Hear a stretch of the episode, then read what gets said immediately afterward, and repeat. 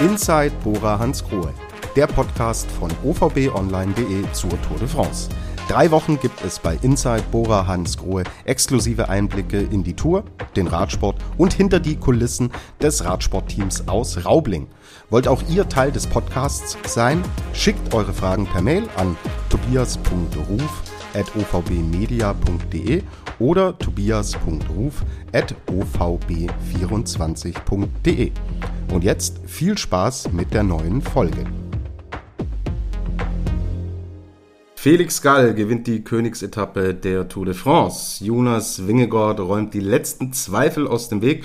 Ja, und Jai Hindley verliert seinen fünften Platz in der Gesamtwertung. Sprechen wir über jene Königsetappe in den Alpen mit dem Teammanager von Bora Hans Grohe.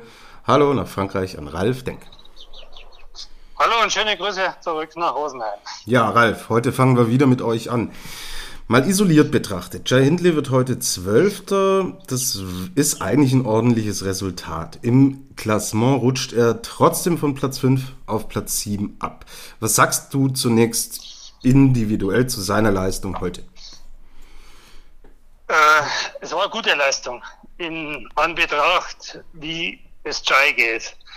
Und äh, man hat ja gestern schon so ein bisschen gesehen, gesehen im Zeitfahren, okay, es fehlt, äh, war nicht das beste Zeitfahren für ihn. Aber durch die Position am Zeitfahrrad hat sich die ganze Verletzung im Gesäßmuskelbereich enorm verschlechtert. Und wir hatten eigentlich heute Morgen größte Bauchweh oder Bauchschmerzen. Schafft das überhaupt? Wird es äh, ein Komplettstillstand heute, so wie es Pogacar erwischt hat, mhm. oder gibt es noch Schadensbegrenzung? Und äh, wir waren uns eigentlich eher für den Ausgang, okay, es gibt eine komplette Explosion, schafft das überhaupt nicht Ziel. Und äh, es ist dann schlussendlich Schadensbegrenzung geworden. Und äh, aus dem Blickwinkel können wir eigentlich ganz zufrieden sein und happy sein. Genau. Ähm, zeigt das dann im Endeffekt heute aber auch so ein bisschen die ganze Brutalität dieser Tour. Jai ist angeschlagen, fährt eine gute Etappe. Aber es ist so viel Dynamik in diesem Rennen, jetzt auch abseits von Platz 1, 2, was ja lange die Schlagzeilen dominiert, aber auch was in diesem Top-10-Segment äh, passiert, ist ja äh, Wahnsinn, oder? Nicht aus der Burger Hans Grohe Brille, ich, sondern aus der Radsport-Fan-Brille war es natürlich ein gewaltiges Fest. Also erstens mal der, der, der Radweg über den Col de la Luz, also über den Berg, der wo ja extra gebaut worden ist, äh, äh, ist ja kein klassischer Alpenpass, sondern ist wirklich ein Radweg auf 2300 Meter. Die Kulisse, dann das im wahrsten Sinne des Wortes Schlacht, Schlachtfest der Rennfahrer, äh, jeder All-In es gab zum Schluss auch nicht mehr die große Taktik, sondern jeder ist einfach Vollgas gefahren. Äh, ja, es hat die Faszination Straßenradsport heute unter Beweis gestellt. Mhm. Ähm, jetzt wollte ich mit dir eigentlich über das Thema Taktik sprechen. Ähm, gestern hattest du gesagt, wird sich am Abend klären. Auf was hat man sich denn dann geeinigt, auch im Hinblick jetzt auf das, was du uns gerade erzählt hast, dass sich die Verletzung noch verschlimmert hatte? Auf eine sehr defensive Taktik heute. Das heißt mal, viele Leute bei Chai bleiben. Das hat Nils Politz sehr gut gemacht. Der war bis zum letzten Werk dabei. Bob Dschungels outstanding heute, wirklich outstanding. War den äh, halben Schlussanstieg noch bei Chai. Also der konnte wirklich viel helfen. Emo, leider Gottes, auch laboriert ein bisschen an seinen Sturzverletzungen vom Sonntag. Ne, vom, ja, vom Sonntag und äh, nicht auf, äh, auf Top-Niveau heute. Äh, das war so ein Stück weit die defensive Herangehensweise von Bora Hans Grohe heute. Natürlich, die Spitzengruppe mit über 30 Rennfahrern war eigentlich zu groß und wir hätten da eigentlich einen Patrick Konrad äh, platzieren sollen. Äh, aber schlussendlich ist es kein Wunschkonzert und äh, Felix Gall gewinnt aus der Spitzengruppe beeindruckender Art und Weise. Er hat kaum Zeit verloren am letzten Anstieg auf den besten Fahrer der Tour de France, auf Winnegard. Und kann man ihm nur gratulieren, Chapeau. Mhm. Zu ihm äh, will ich gleich noch kurz mit dir sprechen. Vielleicht jetzt kurz, was sind denn jetzt noch die Ziele für Chai? Ich meine, Top 5 sind schon 1,30 weg, er ist nicht fit. Ähm, viele Möglichkeiten, eigentlich gibt's nur noch eine, ich glaube, wenn wir ehrlich sind. Äh, was gibt's jetzt überhaupt noch eine konkrete Zielsetzung? Äh Rennen ist in Paris aus. Wir haben jetzt zwei äh, Sprintetappen, relativ einfach, wenn wir keinen Wind haben. Und hier gilt es jetzt Wunden zu lecken. Da gibt es Wunden zu lecken. Und dann erwarte ich am Samstag auf der Etappe nochmal ein mega offensives Rennen, weil, wenn man sich mal jetzt die Gesamtwertung anschaut, äh, zwischen Platz drei und Platz äh, sieben sind es im Endeffekt weniger wie oder, um die drei Minuten. Mhm. Und die Samstagsetappe, die ist richtig schwer. Das ist diese Etappe, oder fast die gleiche Etappe, wo dortmals Jan Ulrich 97 fast die Tour de France verloren hätte, wo der äh, berühmte Satz von Udo Bölz entstanden ist. Quäl dich, du Sau. Das war genau die gleiche Etappe und äh, die ist richtig schwer. Ist nicht in den Alpen, ist in den Vogesen. Wir kennen da die Anstiege sechs, sieben, acht Kilometer, aber einer nach dem anderen. Und äh, ich vermute, dass es nochmal ein Feuerwerk gibt, weil dann ist Paris dann ist Schaulaufen und jeder, glaube ich, wird am Samstag nochmal all in gehen, weil das Podium steht noch nicht, meiner Meinung nach. Okay, gut. Also sind da noch Perspektiven da. Danke dafür. Jetzt kurz zurück zu Felix Gall. Die Beziehungen von dir und äh, eurem Team zum österreichischen Radsport sind ja nicht nur wegen der geografischen Nähe immer sehr gut und sehr intensiv. Was kannst du uns denn zu Felix Gall sagen? Felix Gall äh, ist Juni One-Weltmeister geworden und äh, der war einer der Besten äh, in seinem Jahrgang äh, dann, wo er zu den Profis gewechselt hat.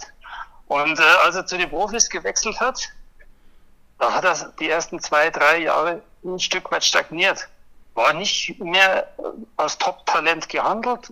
Ist auch wahrscheinlich ein Grund, warum dass wir uns noch nie so wirklich intensiv äh, mit Felix Gall äh, beschäftigt haben. Wir haben ihn einmal dabei gehabt im Trainingslager, aber ansonsten war der Kontakt lose, obwohl er aus Osttirol ist.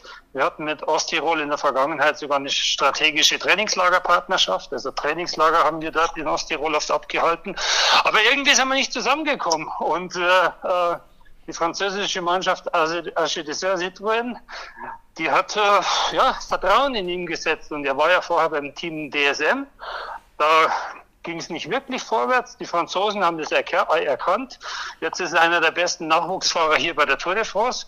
Chapeau, wie ich schon vorher gesagt habe, zu Felix Gall, aber auch Chapeau zum französischen Team Arge Dessert, die wo sicherlich da die letzten äh, paar Watt äh, noch rausgekitzelt haben bei Felix und eine gute Arbeit gemacht haben. Hat er auch im Interview heute erwähnt, dass er dem Team ebenso dankbar ist. Mhm, genau, und diese letzten paar Watt machen dann halt oft den Unterschied, wie wir heute gesehen haben. Schauen wir nach ganz vorne. Tour de France ist entschieden, denke ich, da sind wir uns jetzt alle einig. Äh, fangen wir zuerst mit Jumbo Visma an. Das war heute totale Kontrolle, hervorragende Teamleistung, oder?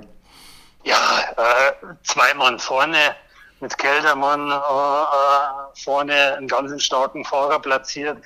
Dann äh, hinten die Dominanz äh, gezeigt, Stärke gezeigt. Äh, ja, dann geht's los, das Rennen. Pogacar schwächelt sehr, sehr früh und äh, am, äh, am Schlussanstieg und dann war es eigentlich klar. Und jetzt kann man auch sagen, wenn jetzt äh, der äh, Winnegard nicht noch todkrank wird oder irgendwie einen dummen Sturz hat, dann ist die Tour de France auf Platz eins äh, äh, entschieden.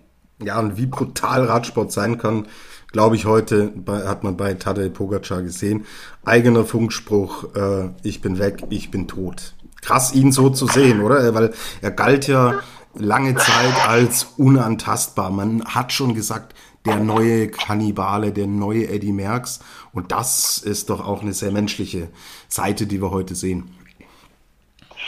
Menschlich und auch glaubhaft. Und äh, also ich habe den Funkspruch selbst im Fernsehen gesehen. Äh, wirklich cool, dass einfach ein Superstar wie Pogacar sagt, hey, Tank leer, kaputt, bitte jetzt schau du noch, ob du die Kohlen aus dem Feuer, Feuer holen kannst, zumindest, dass wir zu zweit am Podium stehen. Und äh, ja, es schafft auch ein Stück weit glaubhaft. Der Radsport hat ganz schwarze Jahre in Sachen Doping hinter sich und solche Einbrüche, die zeigen schon auch, dass äh, der Radsport äh, äh, sehr sauber oder ganz sauber unterwegs ist weil äh, das ist halt das Menschliche und das macht, macht natürlich auch die, die, Leistung an den mhm. Gut, komplettieren wir die heutige Etappe mit einer aus deutscher Sicht leider schlechten Nachricht. Phil Bauhaus musste das Rennen aufgeben. Auch er war extrem erschöpft. Und schauen uns das heutige Hintergrundthema an. Mich würde mal interessieren, ich glaube, da bin ich nicht der Einzige, wie läuft denn so ein Tourtag aus Sicht eines Teammanagers ab? Ralf, ganz einfach, wann klingelt der Wecker? Wann klingelt der Wecker? Heute schon sehr früh, um äh, ja, 6.30 Uhr.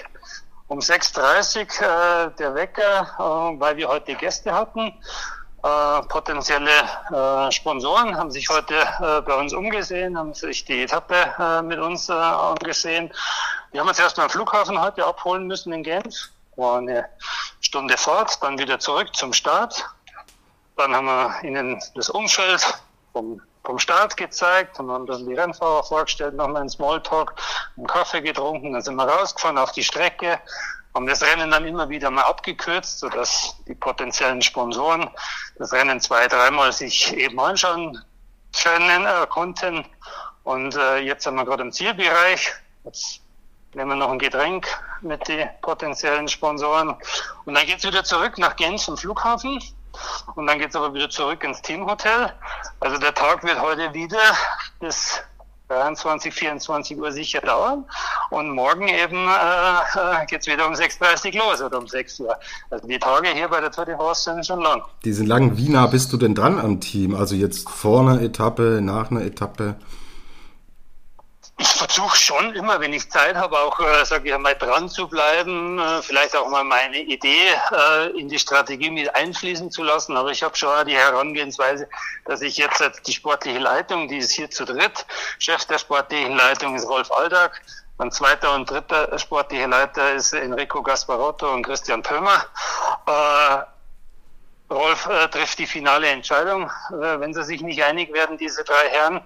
Und äh, aber ich bin immer noch beraten, wenn es die Zeit zulässt, bin ich gerne dabei, spreche auch mit den Rennfahrern, habe auch dann äh, äh, immer mal wieder Termine mit Fahreragenten, den neuen Kader zusammenstellen für die nächste Saison. Also äh, es ist immer was zu tun und äh, ganz wichtig, wir finanzieren uns zu 95 Prozent über Sponsoren und deswegen strecken wir unsere Fühler immer aus, nach neuen Partnerschaften aus und es war eben heute so ein Tag, wo sich neue Partner mal den Radsport angeschaut haben. Okay. Wo wo verfolgst du denn äh, eine Etappe in der Regel? Äh, wir waren heute am äh, Streckenrand mit den potenziellen Sponsoren haben da dann auch ein kleines Picknick gemacht, weil das gehört irgendwie so zum Radsport dazu, so an der Fanbase auch mal das Rennen zu verfolgen. Und äh, wir haben es bewusst heute nicht im VIP-Bereich von der Tour de France gemacht, sondern eher aus Fansicht, weil äh, das muss man ja immer ein bisschen überdenken, wenn so Sponsoren Interesse zeigen in Radsport oder vielleicht bei uns äh, im, im, Team zu investieren. Da muss man überlegen, was haben die für Produkt? Äh, ist es eher ein Konsumerprodukt oder ist es eher ein Produkt, was einen, einen, einen B2B-Ansatz verfolgt? Und äh, heute hat man ein ja, Konsumerprodukt und deswegen haben wir uns mal unter die Fans gemischt und das Rennen mal aus Fansicht präsentiert unseren potenziellen Sponsor. Genau, aber du bist da im Endeffekt mal, äh, verfolgst du es im Teambus, als Jai Hindley in Gelb gefahren ist, haben wir dich sogar noch gesehen, wie du ihm eine Trinkflasche gegeben hast. Also das ist jetzt nichts, wo man sagt, hey, Routine läuft jeden Tag identisch, sondern man passt sich den Gegebenheiten dann an, oder? Nee, also ich, ich muss auch, ich sage immer, meinen Tagesablauf schon ein bisschen einsteuern und äh, heute ging bei mir am Computer E-Mails, heute ging nicht viel, das sind sicher 20, 30, 40 unbeantwortete E-Mails. Das werde ich dann morgen im Laufe des Tages erledigen. Genau. Weil morgen haben wir zum Beispiel keine Gäste. Mhm. Okay, danke für die Einblicke. Bei wie vielen Events äh, pro Jahr bist du denn ungefähr vor Ort? Ich versuche schon, äh, bei jedem großen Radrennen dabei zu sein, also bei die Klassiker, bei Tirreno Adriatico, bei Paris-Nizza, Baskenland-Rundfahrt, äh, Tour de Suisse, Giro Italia, Tour de France. Nie immer über den ganzen Zeitraum, aber doch am Start und am Ziel äh, bin ich schon immer dabei. Also es sind sicherlich Reisetage, Übernachtungstage, geht schon Richtung 150 Tage im Jahr. Das ist eine Ansage. So, vielen Dank für die Einblicke in unserem heutigen Hintergrund. So, jetzt schauen wir auf den Donnerstag. Wir haben es vorhin schon angedeutet. Wir äh, sind jetzt raus aus den hohen Bergen. Morgen wird's flach. Nur zwei kleine Anstiege. Vierte Kategorie. 185 Kilometer werden gefahren. Du hast es angedeutet. Morgen sieht es sehr stark nach Sprint-Etappe aus, oder? Ich glaube schon, weil äh, es ist spannend. Es gab schon lange keinen Sprint mehr hier bei der Tour de France. Also der, der, der letzte Massensprint liegt ja doch äh, eine Zeit zurück. Äh, weil jetzt waren die ganze Zeit Bergetappen und wie stark ist Jasper Philipsen noch? Ist er kaputt durch die Fahrt, durch die Berge oder durch die Bergetappen? Und äh, wie gesagt, wir hatten bisher fünf Massensprints, vier hat Jasper Philipsen gewonnen, einen hat Mats Pettersen gewonnen. Und ich glaube, dass es noch viele Sprinter hier gibt, unter anderem auch Jordi Moyes von Bora Hansgrohe, die wohl noch keinen Erfolg feiern konnten. Und ich glaube, dass wir es morgen noch mal probieren, äh, die Sprintermannschaften sich so, so, so zu positionieren, dass man vielleicht einen Jasper Philipsen morgen schlagen kann. Wenn morgen Jasper Philipsen wieder gewinnt, dann glaube ich, dass die, äh, dass die Etappe übermorgen, die wo auch vom Streckenprofil eher flach ist, dass die anders läuft. Dass man sagt, okay, wir werden jetzt übermorgen vielleicht sogar eine Strategie wechseln und nicht mehr auf einen Massensprint plädieren oder darauf hinarbeiten, weil zum Schluss gewinnt eh wieder Jasper Philipsen und deswegen warten wir mal ab, bis morgen läuft, aber morgen erwarte ich schon den Massensprint. Okay, super, weil ich viele Fragen bekommen habe, wie es strategisch denn jetzt aussieht, ob man da noch mit Nils Polet, mit vielleicht mit Patrick Konrad, ob man da vielleicht versucht zu attackieren oder auf einen Sprint setzt. Also erster Gedanke, höre ich raus, von euch morgen nochmal versuchen, äh, im Massensprint was zu holen. Ja, weil, äh, das kann man ja sagen, dass Jordi Moyes, der fährt hier seine erste Tour de France und er war bei weitem nicht in der letzten Gruppe heute. Das heißt, er ist äh, relativ gut als Sprinter äh, überhaupt über die Berge gekommen und das zeigt schon, dass er ein guter Radfahrer ist. Äh, also er hatte nie einen Kampf ums Zeitlimit gehabt hier, weil äh, zum Beispiel die letzten sind heute zwei Minuten vor, Kontroll, vor Kontrollschluss erst eingetrudelt. Oh, oh. Also mhm. wir haben, wir, wir haben hier heute 46 Minuten hinterm Sieger, war der Kontrollschluss. Und äh, die letzten kamen heute mit 44 Minuten rein. Aber da war Jordi Moyes schon zehn Minuten gefühlt fünf bis zehn Minuten vorher im Ziel. Also der ist gut drauf und vielleicht hat er morgen auch mal äh, Glück und dann könnte es auch passen. Genau, super. Dann schauen wir uns das morgen an. Morgen ist mein äh, Kollege Corbinian Sauter dann mit dir verbunden. Ihr besprecht das alles, was morgen passiert. Wir zwei hören uns am Freitag wieder, Ralf. Damit schöne Grüße nach Frankreich und danke für heute. Einen schönen Abend noch. Gerne und schöne Grüße zurück nach Rosenheim. Das war die heutige Ausgabe von Inside Bora Hans Grohe. Danke fürs Zuhören. Wir freuen uns über Feedback und Fragen an tobias.ruf.ovbmedia.de oder tobias.ruf.ovb24.de.